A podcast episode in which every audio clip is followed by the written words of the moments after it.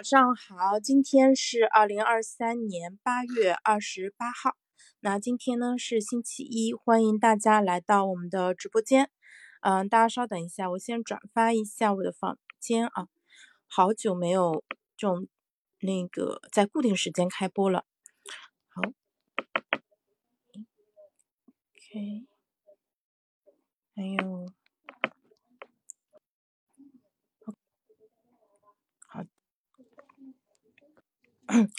好，哎，今天早上有很多朋友来，欢迎大家在那个文字区跟我聊天。然后那个后面的话，如果没有什么特殊情况的话，每天早上八点钟会跟大家稍微聊个三十分钟左右。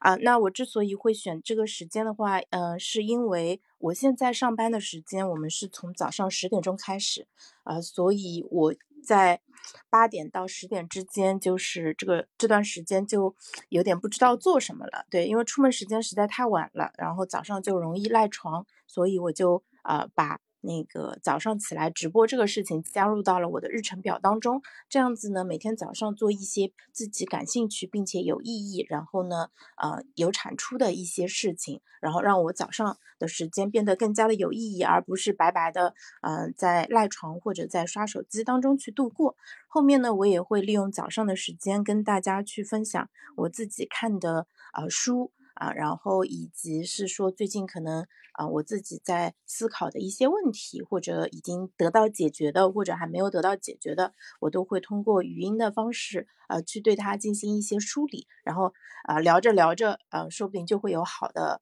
啊方案产生。然后同时呢，大家在听我讲的过程中，可能也会。对你们有一些小小的启发和帮助啊。那这个方式，呃，从二零二一年十二月份开始到现在，其实我已经用了一年多，它的效果是非常好的。那我自己在开麦这边，其实也是一个。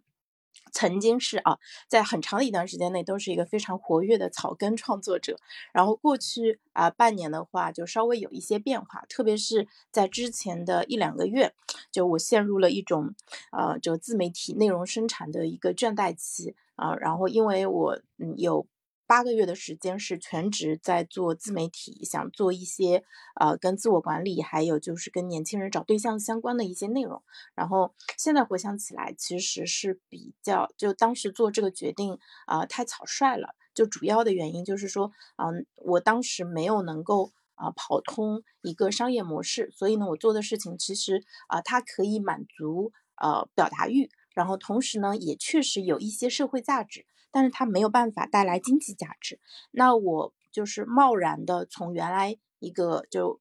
不相干的职业，就全职上班的一个状态，切入到全职做自媒体，而且赚不到钱的一个状态，那这个对我的。整个呃，就是自我效能感，就是自信啊，还有就是那个信心啊，还有就是说对这件事情的意义啊，都产生了强烈的怀疑，以至于从呃五六月份开始的时候，我那个时候就开始强烈的怀疑这条路能不能通，然后自己能不能做这件事情，所以呢，就是就几乎就没有啊表达欲了，然后就是呃文章也不写了，然后直播也不做了，播客也不更新了，然后原来。啊，有很多的朋友通过我的节目，其实我在小宇宙上面有很多档播客啊，通过我的呃播客会加到我，然后后面我觉得哎不行，没就是没有办法跟陌生人就是啊建立关系了，连那个就是搜索微信加好友的这个功能我都给关掉了，所以呢，过去两个月其实是一个呃深刻的蛰伏和反省，以及这种躺平的一个状态。嗯，再加上就是八月底的时候，就就这个星期六我去参加了 CPA 考试，啊，综合阶段。然后我本来是希望今年能够好好复习，把这个我考了很多很多年的这个证书给搞定的。哎，结果今年又被狠狠的虐了一把。呃，就是这个出题老师不讲武德啊，就是我觉得我今年其实包括我和其他同学都复习的非常的认真。然后呢，大家老师给划的重点已经很广了。然后呢，要背的东西特别多，我们也都努努很努力的就看了好多遍，已经就记得大差不差了。结果上考场呢，他跟你说啊，呃，这些东西我都不考，他就考了一堆，就是根本就没有出现在我们的那个复习那个范围里面的一些内容啊，所以还挺还挺招人恨的吧。反正每年他们都这样，就是可能每年被虐完我们会忘掉，然后呢，第二年又来一遍。所以今年现在能不能过我不太清楚啊，因为我抽到了一套很难的卷子。然后呢，被考的鬼哭狼嚎，呃，所以就是，嗯，可能今年他们考最后判分的时候可能会调分，可可能看你，哎，答的还不错，在这一套卷子里面的同学里面考的还可以，可能到时候会给你拉一下分数，让你能够过关。但是这个就控制权就不在我手里了，所以的话要到十一月份出成绩才知道，呃，因此这个其实还挺。挺让人难受的一件事情，这个也让我在思考，就是当我们去做一些事情的时候，我们可能要选一些尽量游戏规则友好一点的。而不是那种就是游戏规则特别无赖的那种啊，CPA 考试现在已经被我划到了这个范围内啊。因为如果它是像高考啊、四六级考试啊，或者说像雅思、托福这种考试的话，你会知道，比如说我认认真真的复习了，那我就是能够达到我拿到我应得的那个结果的啊。你考个呃中等级以上的分数其实是没有什么问题的。但是如果一个考试它呃，就是就是很偏，就是很难。然后呢，你也不知道它为什么要这么难，呃，这个时候其实这个游戏规则就是有点问题的。然后另外，其实它跟考嗯公务员其实也有一点点类似的道理，就是当然这两种考试是不行的，呃，不一样的。就是 CPA 是通过型的，对吧？你考了六十分，它不会因为别人。很多人都考了六十分，就说，哎，那你这个六十分就没用了，对吧？你就不及格，不会到这倒不会这样子。但是公务员考试它最可怕的一点是什么呢？一千个人去考试，争夺一到两个名额，它是一个竞争性的。那这种考试的话，就是说，呃，最终的赢家很少，只有极少数的人，而且他们会拿走所有的奖励。那，呃，你哪怕比他只差一点点，但是呢，就就有。有有 whether take 呃，这 whether 还是用什么？呃，就你要么拿走所有的东西，要么你就一无所获。那这个其实就不算是一个很好的游戏规则。所以呢，我们在选择自己参加什么样的一些游戏的时候，其实我们真的要好好的想一想，就尽可能去参加一些可能对于普通人规则。都更加的友好，呃，在这个设计里面能够让大部分人都能有所得的一个游戏，而不是去参加那些特别残酷、特别激烈的那种啊。嗯，我这个呃，其实之前我们就呃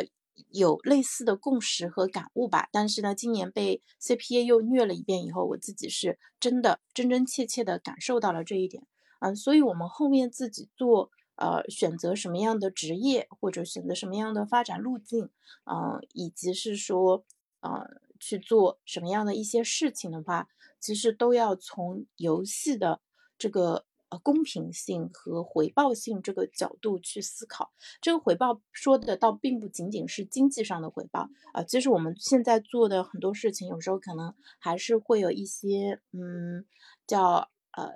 那个就是就娱乐性的一些回报吧，比如说我们现在呃看手机啊，或者说与社交啊什么，其实很多时候它满足的并不是我，我并不是因为你给我钱我才跟你聊天，对不对？其实更多的时候还是说，呃，你你从这个做这个事情的过程中获得了趣味，然后你是喜欢做这个事情，那这个就非常非常的重要。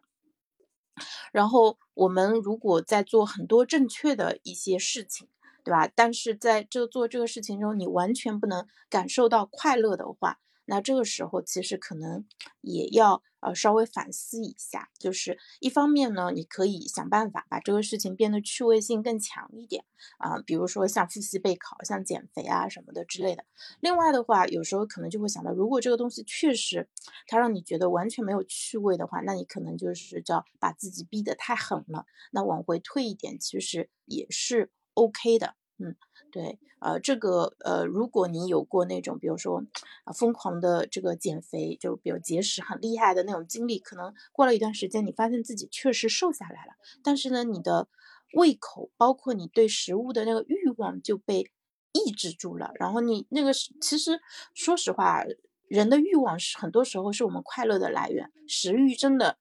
挺重要。因为一天三餐，我不知道大家是什么感觉觉啊？对我来说，其实。很之前吃饭其实依然是人生中很重要的一个事情，是很就是快乐的来源之一。然后如果你吃饭的时候，哎，你看到这个食物，你觉得没索然无味，没有胃口，那你其实就少了很大一部分的一个快乐来源啊。那我那个之前讲过，我说我有一段时间听从正确的建议，对吧？每顿吃饭之前，我都先从蔬菜开始吃，然后呢，先吃个十口。啊，然后再开始吃别的东西，我对这个习惯很引以为傲，我觉得它是真的有效的。结果这样子吃了两三个月，后面我觉得吃饭这个事情没什么开心，我高兴不起来了。就我们家依然也还会做其他好吃的东西，但是呢，因为这个健康的这个顺序啊，先吃了菜，后面再吃其他的东西，我觉得胃口就是食欲受到影响了。后面呢，我在三联。周刊的公众号上看到了一篇讲那个厌食症的一个文章，哎，我觉得呃要引以为戒啊，因为他说厌食症其实很可怕，就是可能呃就时间长了，他们到后面就看到食物是发自内心的没有欲望，不想吃了，甚至是会有那种完全吃不下那种感觉。然后我自己对号入座了一下，我觉得没有这么严重，但是有一丢丢这个倾向了，所以我就呃把。就把这个习惯给改过来了，对吧？呃，吃这一块就控制总量就好了。但是，呃，那个在吃的顺序上，现在还是会呃从自己喜欢的东西开始。对，呃，所以趣味非常非常的重要。那我昨天晚上呃在听那个得到的专栏，就是我很喜欢的贾行家的文化参考，它里面就有讲到。他说，一个人如果开始追问，呃，活着到底有什么意义的时候，其实就是一个危险的一个信号。他说，可能是呃，就是比较就心理上呃会出现一些问题的一个征兆。那为什么呢？因为他说，呃，如果呃你跳过了一些非常具体的一些趣味，然后呢去问，哎，这个事情到底有什么意义？那就说明你已经从具体的生活当中抽离出来了。哎，我我觉得这个解释其实还蛮有道理的，呃，因为我自己在过去的一段时间也有在问说，啊，这个有生皆苦，对吧？这个人到中年有什么乐趣，对吧？然后呢，那个有什么意义？就是真的，当你问过这些问题以后，你在你才会意识到他说的就是趣味非常非常的重要。所以呢，昨天晚上，呃，我在家看小说，呃，因为。那个我星期六考完了以后，星期天上午那个开车带家人出去玩啊，然后本来昨天下午约了小朋友一起，后来阴差阳错没有约成，然后后面就没有出去干别的事情。我昨天狠狠的在家里看了大概几个小时的小说，呃，大家如果看过顾漫的《骄阳似我》的话，有一个好消息告诉你们啊，他呃十年前写的《骄阳似我上》，然后呢后面就一直没有更新，但是从八月二十一号开始。他开始更新下了，而且最近应该是他他说有存稿在稳定的更新当中啊，所以你之前如果看过这个小说的话，可以去呃那个晋江上面再接着看那个呃他在连载当中的下啊，然后呃另外的话就是我我我自己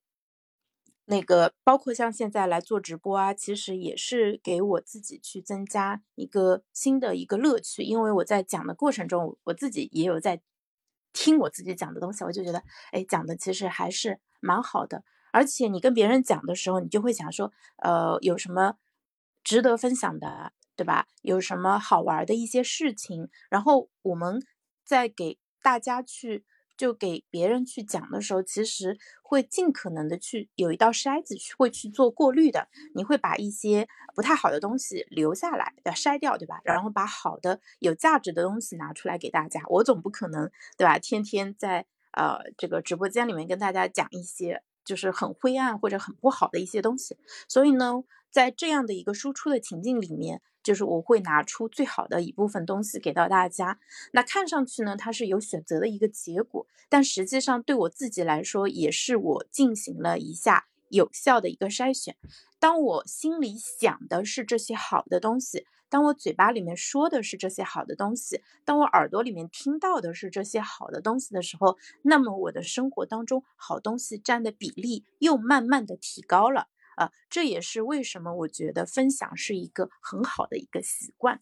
抱怨跟分享不一样的一个地方在于，就是抱怨的时候，其实你很难控制住自己。可能我的注意力是放在那些，嗯，不是那么顺利、不是那么好的东西上面。那这个人之常情嘛，每个人都会抱怨啊。对，而且我们其实有时候，特别是当你自己状态不好的时候，你很容易抱怨，而且你也很容易被别人的抱怨给吸引。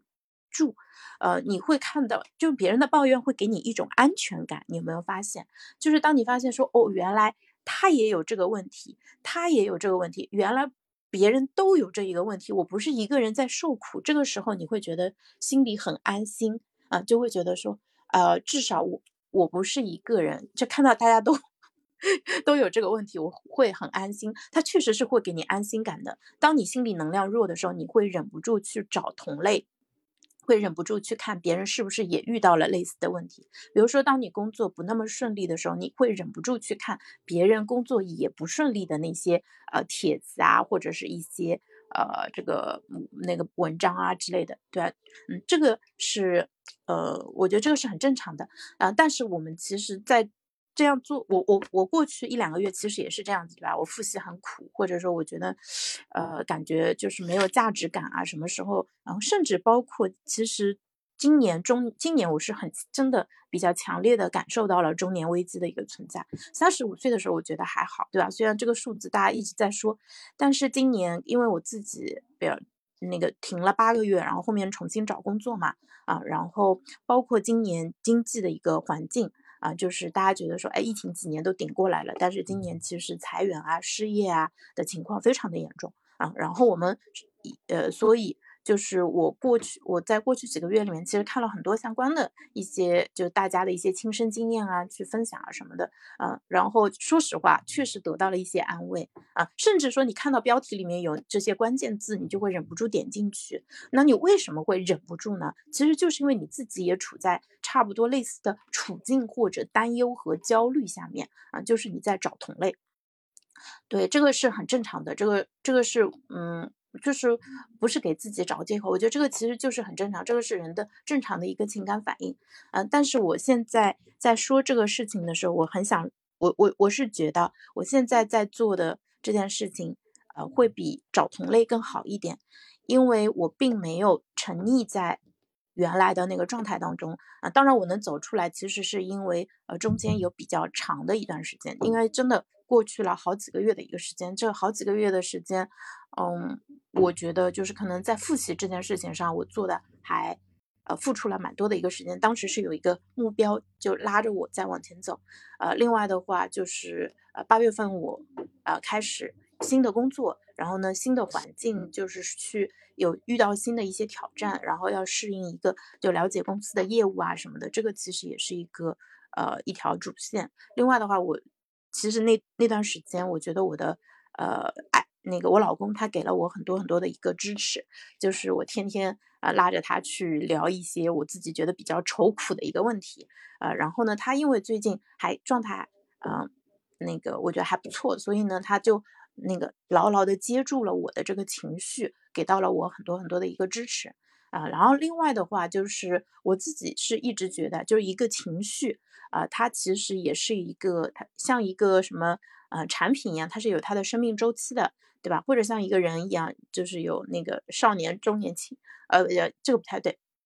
它其实是有个高低起伏的，呃，就像我们小时候学的那个波，对吧？波峰波谷的，就是可能就就有一段时间你觉得啊，真的不是很开心，那这个时候可能你是在一个比较低谷的时候，但是时间长了，啊，你是会有一种呃自我就疗愈的一种能力的，或者说呃你受够了这个。啊，你觉得实在太无聊了，这个情绪，对吧？它对你来说真的不是什么很开心的一件事情。慢慢的，你就会开始啊，有能力去自愈走出来的。所以呢，当你状态不是很好的时候，在低谷待一小段时间，其实也是正常的。呃，没有必要那么着急啊，不用那么那么着急。但是呢，你要呃注意好自己的一个状态。然后让自己保持一个比较好的呃作息啊，然后饮食啊，呃这些都非常非常的重要。然后另外的话，嗯，我觉得像我现在这样子去呃对自己的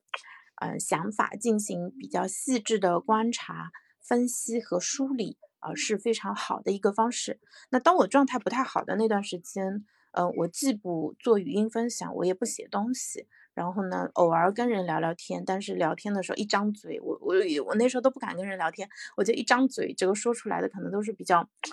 消极、比较负面的一些东西啊。所以那个时候大家发现嘛，就是其实当你状态就在低谷的时候，其实你的出口是被你自己给堵上了，并不是这个世界捂住了你的嘴巴，而是你自己那个时候你是完全没有。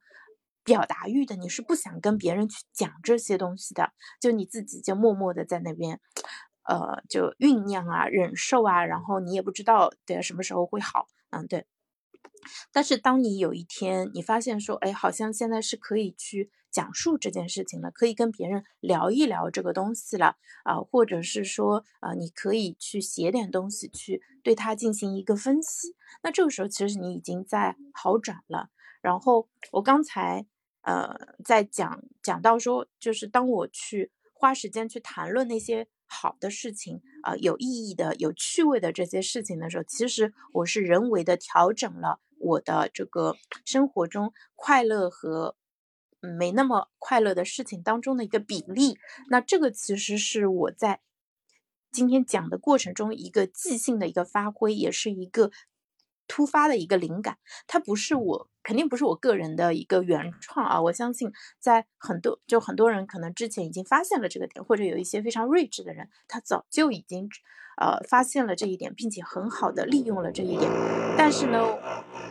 啊，我们楼上开始装修了，马上结束啊！但是我自己今天就是悟到了这一点，我就非常非常的开心。所以，就是一个人如何度过美好的一天，如何度过。美好的一周、一个月，甚至一生，那最好的办法就是去多多的去想那些美好的事情，想谈论那些美好的事情，然后呢，把美好的东西分享给到其他人。就是心理学上不是有一个那个，就行为心理学上有一个概念嘛，叫 fake it till you make it 嘛，就是假设你不是很开心，但是你可以呃先做出笑容，然后假你先假笑。然后呢，当你保持这个姿势的时候，你的身体啊会觉得说，哎，既然我在笑，那么我应该是比较开心的，对不对？然后呢，就慢慢的他就信以为真了。所以这个非常非常的重要。包括像福格行为模型里面，他也讲到，我们要让自己感觉良好。那大脑其实是很容易受欺骗的，就是当你给到他一个快乐的感觉的时候，他就会觉得说，我自己真的很棒。啊，所以就是把这些东西都串起来以后的话，你会发现，其实我们在处理自己的情绪啊，或者说一些呃那个困境的时候，其实也可以像做实验一样，对吧？呃，当你发现你自己比较缺正能量的时候，你可以手工的添加一些正能量到其中来。那希望我的这个分享也能够成为你今天的好心情和正能量的一个来源吧。那今天就先到这里啦，谢谢大家，拜拜，谢谢新明。